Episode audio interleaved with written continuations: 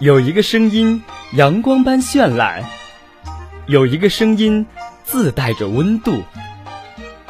阳光哥哥的童话世界，听不够，逛不完，每晚就在耳边。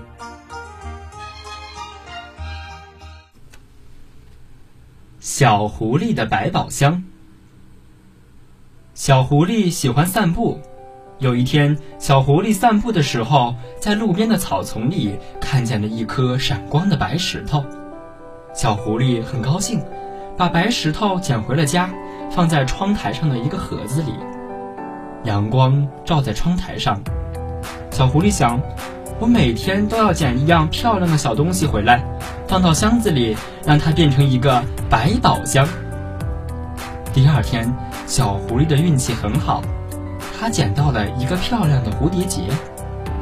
第三天，他捡到了一个从树上掉下来的松球。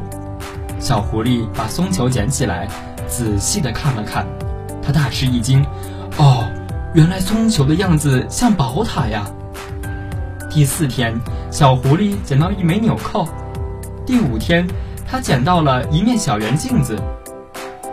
窗台上的小箱子渐渐的装满了。阳光照在窗台上，箱子里的东西闪闪发亮。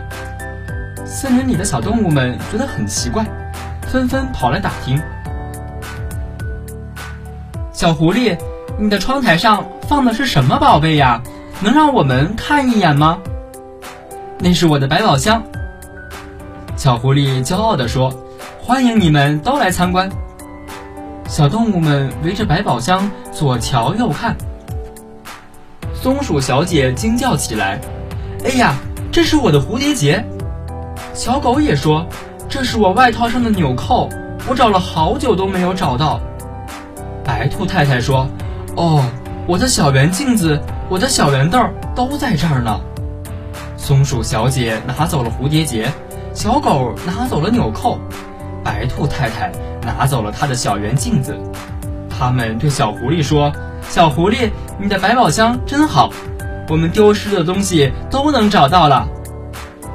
有一百只小蚂蚁听说小狐狸有一个百宝箱，丢失的东西都能在里边找到，他们也赶来了。这一百只小蚂蚁说：“小狐狸，我们的家昨天被雨水冲走了，我们想到你的百宝箱里来找一下我们的家。”小狐狸让一百只小蚂蚁爬上窗台，自己到百宝箱里去找。里边有一个松球，一颗石子，没有一百只小蚂蚁的家。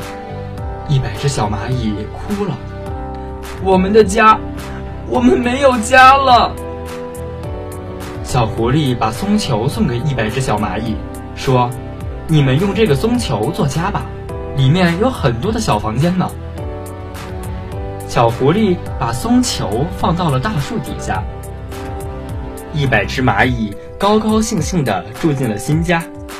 现在，小狐狸的百宝箱里只剩下那颗闪光的白石子了。不过，小狐狸一点也不担心，因为他相信明天出门散步的时候，他一定又能捡到什么好东西。要不了多久，百宝箱里又会满满的。又会在阳光下闪闪发光了。